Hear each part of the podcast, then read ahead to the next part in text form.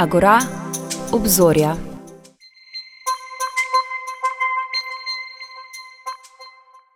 Danes se z direktorjem Uhorjeve, Karlom Hrenom, pogovarjava o konferenci, ki se nam bliža in je nekako že tradicionalna konferenca Gemeinsam skupno. Ta bo letos potekala v Mohorjevi hiši in poteka pod nekim skupnim imenom Novi izzivi, kako krepiti identiteto in jezik narodne skupnosti. Karl Hren, dober dan. Ja, dober dan. Kaj opredeljuje našo identiteto? Ma, po mojem, cela vrsta zadev in uh, seveda za nas na Koroškem je seveda zelo uh, pomemben tudi jezik in kultura. Osebno mislim, da če to ne bi bilo tle pri nas politično tako sporno, da bi to vsak posameznik pač videl kot del svoje osebnosti in tudi ne bi bilo posebne diskuze okoli tega, ki bi to pač živel, kako kak živiš druge dele svoje identitete, poklicno življenje, razne koničke in podobno. Uh, ampak s tem, da seveda nekdo skušati odvzeti ta del tvoje identitete, se potem začneš zoprstavljati in se tega ne pustiš vzeti. In seveda je jezik že nekaj zelo fundamentalnega s tem doraščaš. So prve zadeve, ki se jih tudi nek otrok nauči in tudi zaznamujejo življenje, in seveda potem, če kultura zraven pride. In sem tudi prepričan, da mehke skupine, ki, imaj, ki imajo nek poseben jezik, neko posebno kulturo, le tedaj preživijo, če jim je ta kultura, ta jezik še posebej, če sta jim posebej pomembna. Če tega ni, potem je lažja pot, da se prilagodiš večini in potem seveda ta kultura, ta jezik izgine. In to je tudi nek pojav, ki ga posod vidimo po Evropi, da se pač potem manjšini prilagajajo večini. In ključno pač je, kako se zoprstavljati, kako ohranjevati razvati svojo identiteto, svoj jezik in ravno to so tematike te letošnje konference. Zanimivo je, ne, da je Evropska unija vsa ta leta v svojem obstoju dajala državam enakovrednost, enakopravnost, ne samo na nekem političnem, pravnem področju, ampak tudi na področju uh, uporabe jezika, ne, v enakovrednosti jezikov, pa se nam kljub temu dogaja, da jeziki izginjajo oziroma skupine ljudi, ki mogo, mogoče ne živijo, ne mogoče, ki ne živijo v matični državi, ne, da izgubljajo svojo identiteto, jezik, kulturo zgodovino na vse zadnje. Seveda, to je pač um, tudi nek trend, uh, zginjajo tudi uh, še posebej narečja. Mali jeziki, ki seveda nimajo kakega posebnega statusa na državni ali pa tudi na evropski ravni, in s tem seveda ta raznolikost Evropske unije ali pa Evrope uh, postaja vedno manjša, in um, to je seveda že zaskrbljujoče.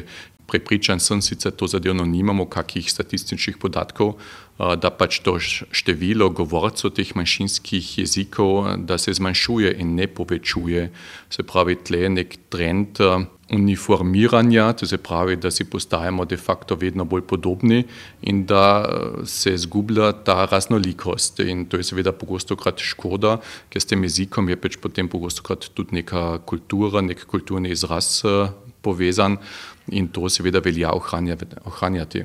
Če nam ni šlo tako dobro, da bi gojili oziroma ohranjali svojo identiteto, kakšni so pol ti izzivi, da bi jo lahko, na kak način jo naj zdaj ponovem ohranjamo, če je bilo mogoče? Ne? Jaz mislim, da ta razvoj, razvoj nikoli niso linearni in tudi če danes mislimo, da je svet vedno bolj globaliziran, to seveda drži in tudi vedno bolj med sabo povezan, to tudi drži, ampak človek je kljub temu še ostane človek, kot je bil tudi, sedaj pretirano govorim, kot je bil tudi v kameni dobi. To se pravi, vedno išče tudi neko protiotež in če si vedno bolj, bolj anonimen, potem zopet iščeš morda več kontakte in podobno. In to, tudi, to je tudi nek trend, ki ga opazujemo, da poleg ali pa prav zaradi te globalizacije iščeš morda tvoje posebnosti, v čem se razlikuješ od ostalih. Se pravi, ta trend k domači hrani, k domačim navadam in vse to, to je tudi lahko opazujemo povsod.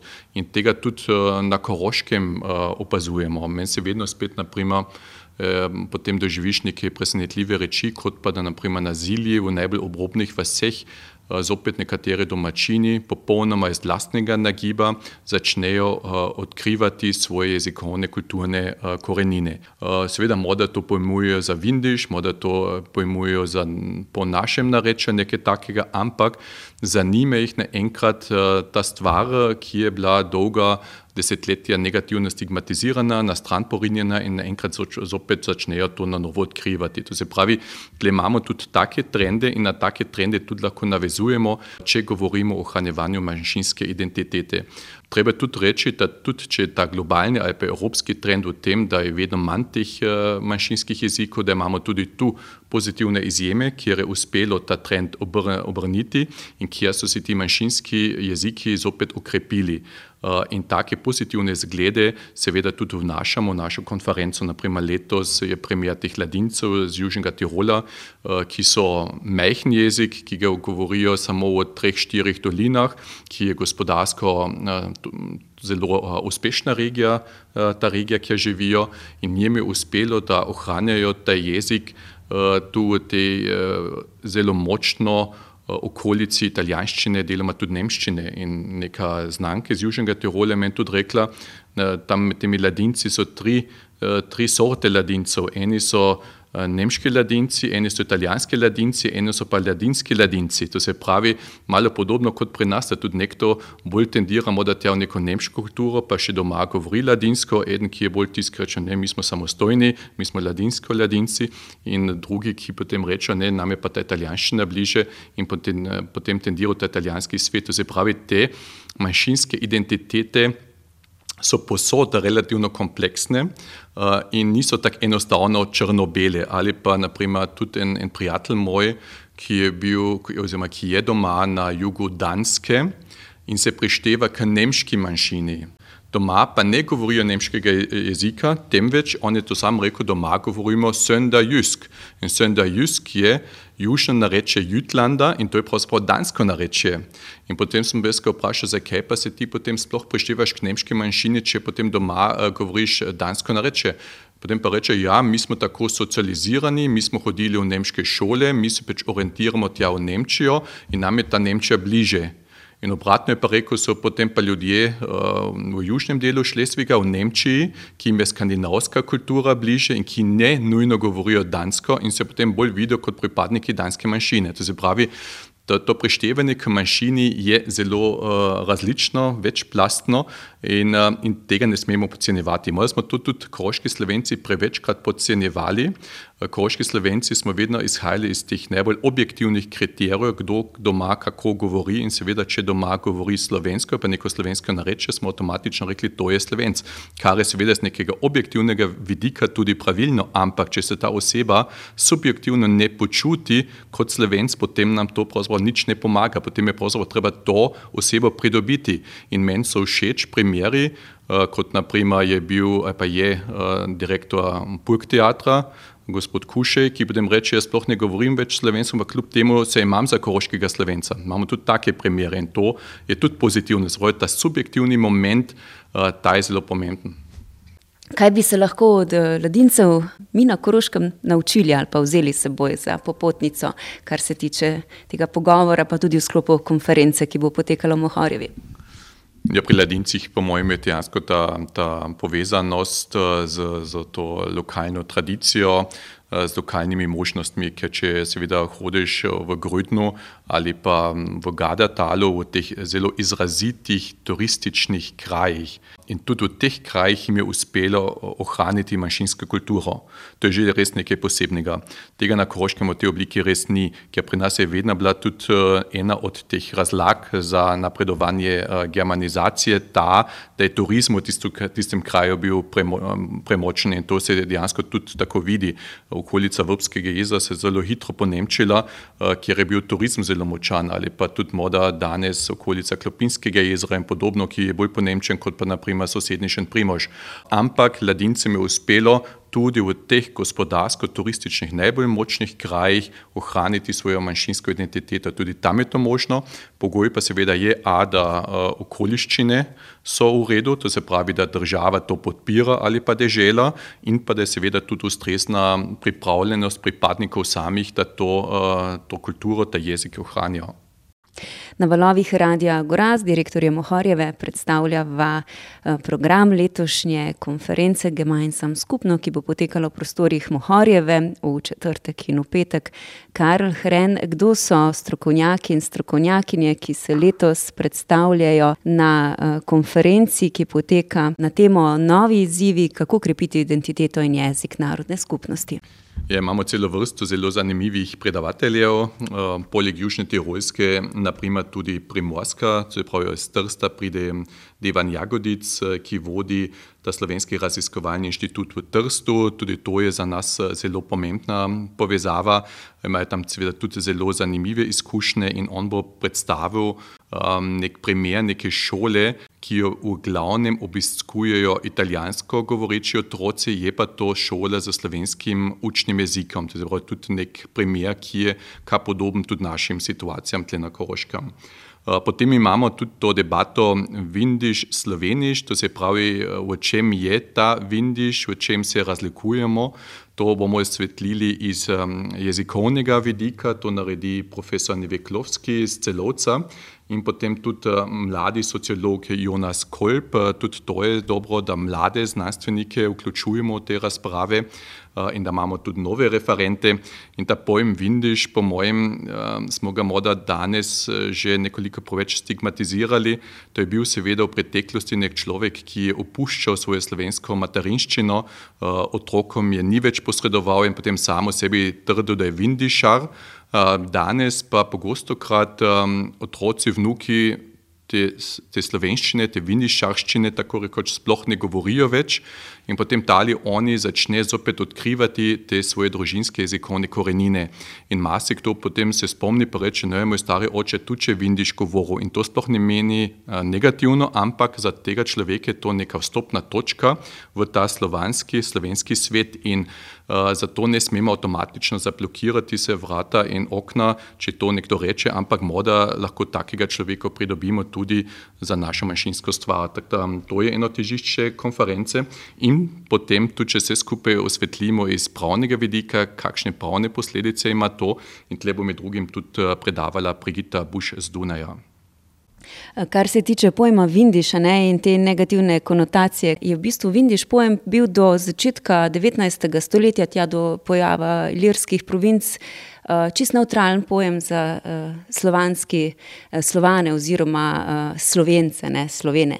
Ja, seveda, to je, to, je, to je res in podobno kot je pojem Vindiš eh, opredeljeval um, slovensko govoreče prebivalstvo, je pojem Velš uh, opredeljeval uh, italijansko govoreče prebivalstvo, zato je bil tudi ta južni del nekdanje uh, kronovine Tirolske Velš Tirol, se pravi italijansko govoreči Tirol, ali pa je bil uh, Velš Riesling, italijanski Riesling uh, v relaciji do Rhein Riesling, ki je bil seveda iz Nemčije potem, se pravi Velš je bil isti star izraz pač za to romansko govoreče prebivalstvo, kot je to Vindiš. Vindiš bilo za slovansko govoreče prebivalstvo. In seveda je ta, ta pojem potem spremenil totalno uh, svoj pomen v teku 20. stoletja in deloma seveda do danes to tako vidijo, ocenjujejo. V sklopu letošnje konference Gemeinsam skupno je napovedana tudi zelo zanimiva podijska razprava, diskusija, kdo so udeleženke in udeleženci.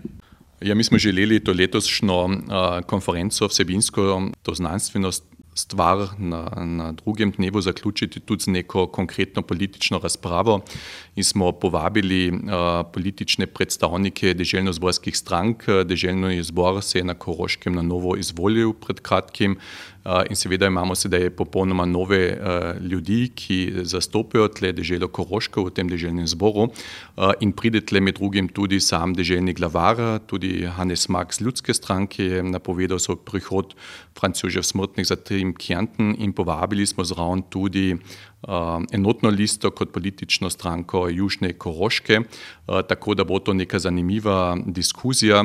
Jaz mislim, da je na Kroškem vedno spet zelo veliko lepih besed eh, o sožitju, o, o tem, kako eh, pozitivno so se zadeve razvijale v zadnjih eh, letih in desetletjih. Pozabljajo tle pa pogosto krat na konkretne korake, pa na konkretna dejanja. Slejko prej imamo cel kup tudi deželnih zakonov, ki so pomankljivi, ki bi jih bilo treba spremeniti ali pa sploh na novo tudi skleniti. Naprimer se trenutno tudi diskutira zakon o skladu za dvojezične otroške vrtce, to je Koroški deželni zakon. Tle gre za to, da bi tudi širili to mrežo dvojezične predšolske vzgoje. To bo neka agenda, ki bo na dnevnem redu Koroškega deželnega zbora in take zadeve treba seveda diskutirati skupaj z političnimi predstavniki.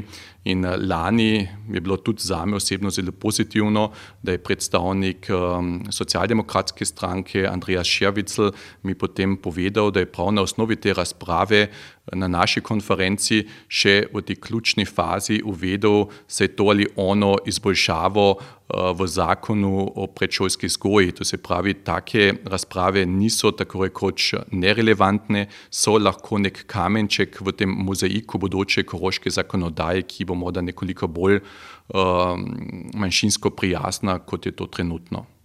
Podijska diskusija politika narodnih skupnosti v novem uh, zakonodajnem obdobju Koroškega deželnega zbora bo potekala v petek, devetindvajsetega septembra ob osemnajsti uri v prostorih Mohorjeve. Poskrbljeno bo za tolmačenje, Zdenka Hafner Čelan in Tomaž Dittinger bosta tolmačila iz slovenskega v nemški jezik in obratno. Vstop je prost. V soboto nas pa za zaključek letošnje konference Gemeinsam skupno čaka nekaj kilometrov pohoda z jezerskega vrha, vse tja do Kort, približno tri ure in pol se bo hodilo po vršacih Karl Hren. Kdo vse je vabljen na tale zanimiv pohod? Ja, to so vabljeni vsi, um, treba se pa prijaviti, ker seveda, če je potem čisto preveč ljudi, potem uh, ne moš več tam hoditi in razlagati paralelno to in ono posebnost teh krajev. Ta povezanost Kort uh, z jezerskim oziroma s to jezersko občino je neka posebnost, zgodovinsko je šla tista najbližja in najboljša prometna povezava iz Kort v širjenje sveta, ko rekoč preko jezerskega. Ta cesta, izhodišče ceste je na jezerskem vrhu in potem preko Ankove planine, ki je na današnjem slovenskem državnem ozemlju in ki je še stoji, propadajoča karavla iz jugoslovanskih časov, bomo šli na Roblikovo planino, tam zopet prekoračili mejo in to je tudi zanimivo, da ta planina, čeprav je že na avstrijski strani meje, je v lasti nekega kmeta iz jezerskega, to je zapravo tudi to neka taka čezmena povezanost. In potem bomo šli skozi gost do Kort in v Kortah bo potem tam pri Cerkvici tudi skupna malica. In seveda bomo v okviru tega pohoda tudi marsikaj izvedeli iz teh krajev, ki so seveda zelo zanimivi. In kot rečeno, Korte so bile zgodovinsko zelo povezane s to jezersko stranjo in tudi ta dikcija na Koroškem, da so karavanke vedno samo ločevale, ta ne drži. Številni ti kraji so bili preko sedel, preko gora močneje med sabo povezani, kot so to bili z dolinami in je nastala tudi neka posebna gorska kultura, tako rekoč, tudi na slovenski strani meje rečejo, mi smo gorjanci in tisti na polju so poljanci, se pravi, in ti gorjanci med sabo so se kaj izmenjali, bile so številne sorodstvene vezi, so med sabo se dobro poznali, seveda tihotapljenje je, bila, je bilo zelo olajšano, če si se dobro poznal in vse do danes je kar precej teh kontaktov in s takimi pohodi želimo tudi obiskovalcem pokazati, da smo tesno povezani z sosednjo Slovenijo in zato tudi to geslo konference Gemeinsam skupno, ki na eni strani seveda meri na, na Koroško in obe narodni skupnosti na Koroškem, ampak tudi na sodelovanje in na povezanost avstrijske Koroške za Slovenijo. Najlepša hvala za tale zanimiv pogovor, kot vedno, Karl Hren, in ostaja nam samo še povabilo na konferenco Gemeinsam skupno, začenja se v četrtek, poteka v petek in zaključi v soboto z vandranjem z jezerskega vrha vse tja do Kort. Prijaviti se je potrebno, pa na spletni strani te najdete še kakšno informacijo, ki se je mogoče skrila, porazgubila skozi ta pogovor. Ja, hvala lepa za pogovor in upam, da se vidimo.